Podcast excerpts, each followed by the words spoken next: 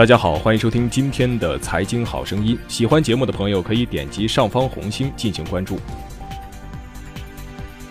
一般来说，中国经济有个不成文的规律，那就是在最高级别的会议里提的越少的事情，实际上越重要。恰恰就是这个有意被忽略的债务问题，最有可能成为今年中国经济的一颗定时炸弹。负债是刺激经济的兴奋剂，但副作用需要有人来买单。审计署发布工作报告称，二零一六年中国地方整改违规举债金额超过二百五十三亿元，但这个数字不过是地方整体债务当中的冰山一角。实际上，在大量所谓不违规的债务当中，是否能够按时偿还都还存在很大问题。在这当中，省级和县级政府的还债压力最大。此外，中国企业债务也是堆积如山。根据国际清算银行的数据，中国的债务目前占 GDP 比率大约为百分之二百五十九，民间债务相当于 GDP 的百分之二百一。到二零二二年，中国的整体债务将进一步上升到 GDP 的百分之三百二十七。由于债务占比太高，加上中国经济的平均增速这些年不断降低，因此债务风险的压力也日趋明显。包括德银等国际机构都在今年提出过警告：中国的债务风险是别国的三倍。假如中国爆发债务危机，会直接再一次引发全球性的金融风暴，威力肯定要大于2008年的那一次。在2017年年末，多方唱多中国经济的时候，其实我们更应该做到的是居安思危，从债务角度来思考2018年的经济。要知道，在一个高负债的经济体当中，每一个人都分担一小部分的整体债务，以各种形式为整体债务买单。政府和企业的债务，说穿了也不过就是换种形式的居民债务。说到这儿，我们先来简单梳理一下中国债务的类别。一般而言，我们把债务分为地方债务和企业债务。地方债务又分为两大部分，一个是地方政府融资平台发行的债务。二是二零一四年以后升级地方政府代理县市级政府发行的债务，两者当中风险更高的是前者，也就是地方融资平台的债务。至于企业债务，这也是近年来被人们讨论的最多的灰犀牛。中国企业债务占总体债务比例将可能在未来两三年内上升到百分之二百。虽然总体而言可控，但在建筑、房地产、采矿、钢铁等领域却依旧存在较大风险。假如中国地方债和企业债都清清楚楚、账本明白的话，即使负债率较高，也并不容易产生什么巨大危机。但问题就在于这些债务之间的关系十分的复杂，而且债务十分的不透明。因此，IMF 在今年的报告中重点指出，中国债务的风险之一在于不透明。但是，这种被国际机构批评的不透明，其实也是一种中国特色。中国的债务并非现在才不透明的，而是一开始的游戏规则决定的。积累到现在，要让它变得透明，恐怕比登天还要难呐。中国自1994年进行分税制改革，并在1995年通过预算法，重新配置了地方的财政权，导致地方收入减少，并且不列赤字，规定地方不得发债，不得进行债务担保。那么，地方政府为了融资，就只能建立新的管道。其方式就是以政府名义建立城投公司、城建开发公司和城建资产公司等，直接对城市基础建设和房地产建设进行金融支持。具体的方式就是通过发债、银行贷款、票据等方式进行融资。对于已欠下的债务，主要是通过土地出让金等方式来偿还。因此，卖地卖的越多越贵，偿债能力就越高，进一步借债的能力也就越强。这个依靠土地价值升高不断循环的融资模式，也是中国房地产这十年来价格暴涨的根源。在二零零八年金融海啸之后的第二年，所谓四万亿的扩大投资方案的实行，其中中央直接投资一点一八万亿，地方配合筹集资金二点二八万亿。自此之后，中国经济进入了长达多年的钱多时代，融资成本大幅下降，在四万亿中占比例更大的地方债务开始迅速积累。受到中国版量化宽松的直接影响，中国企业债务这些年也在不断的上升。横向国际比较看，一年前我国企业债务率已经超过了百分之一百三十一，在十个主要发达国家和九个主要发展中国家中位列第一，远高于百分之八十的全球平均指标。与发达国家相比，除法国、西班牙、日本等国以外，其余发达经济体都远低于中国的指标。在九个主要发展中国家中，中国是企业债务率增长最快、比率最高的国家。可以说，二零零八年以后，中国进入了经济增速越来越低、债务越来越多的时代。那么，中国借这么多债有什么用呢？当然有用，但副作用也十分的明显。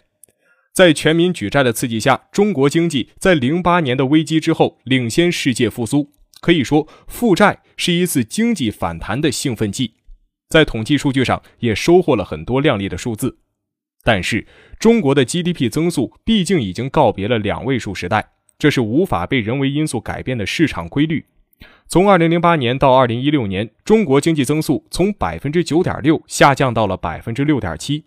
依靠土地出让获得的红利越来越低，国企的经营回报率也逐年降低。换言之，还债能力严重下降，同时由于之前借债的规定制定的过于宽松。于是导致整体的还债能力低于了借债能力，借债泡沫迅速膨胀，经济的负担变得越来越重。很不幸，中国债务的击鼓传花游戏还将继续。众所周知，企业债和政府债两者之间关系颇深，这是因为地方融资机构、地方政府、国企三者之间有密切往来，其中经营效率低下的国企往往是风险诱发的因素。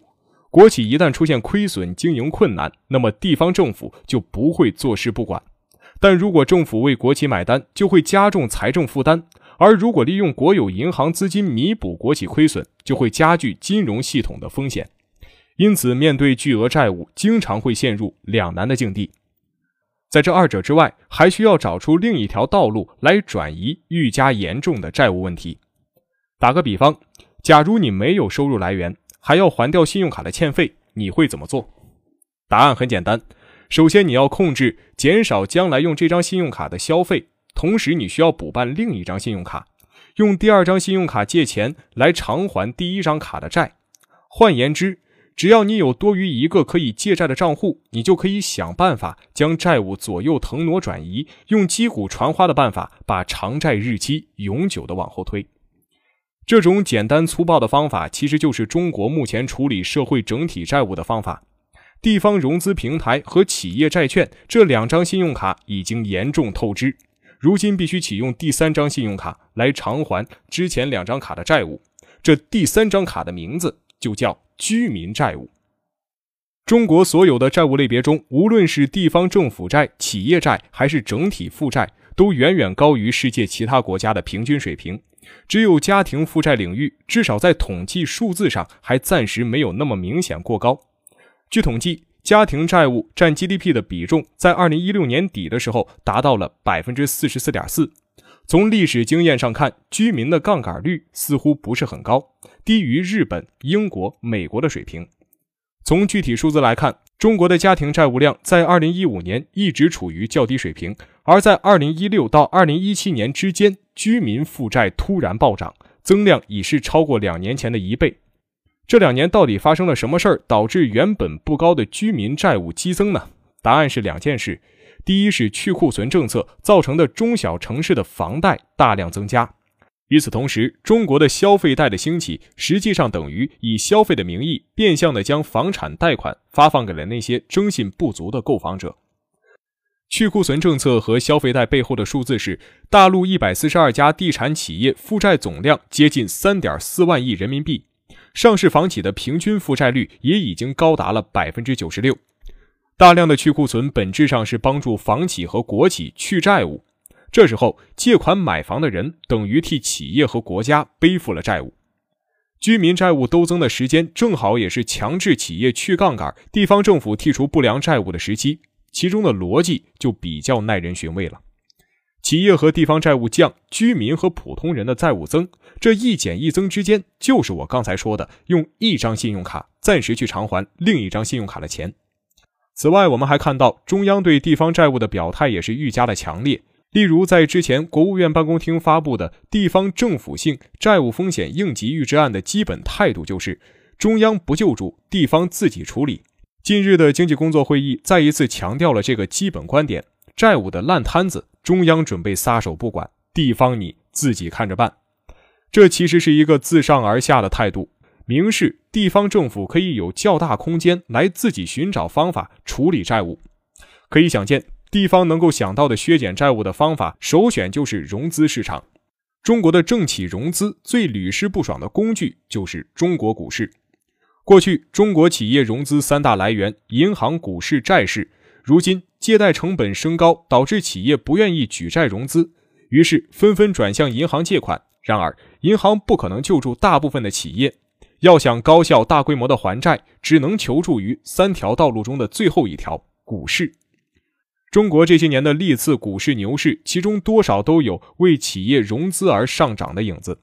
与地方政府和国有资本利益相关的上市企业，能够包装关联上市公司，创造出各种业绩和利好消息，推动股价上涨。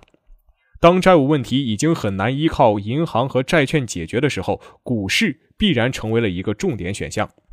这意味着主力笑散户哭的剧情，今年或许又要上演。但这又何妨呢？专家们早就说过，市场有风险，投资需谨慎嘛。从政府的视角来看，抵押贷款和其他类型消费贷款的增加，促进了家庭借贷和支出的增长，这可以平衡中国经济。而北京的一份声明也明确表示，为了维持基本经济增长，未来的财政目标是有效控制债务，而不是简单的削减债务。《纽约时报》对此评论说：“如果借贷更多的来自家庭部门的话，中国更有可能允许债务增长。所以，二零一八年债务压力也许并不会减少。你做好准备了吗？”最后，请关注我们的蜻蜓财经的微信公众号，搜索“大圣说事”四个字，或者搜索“大肖说事”的拼音即可。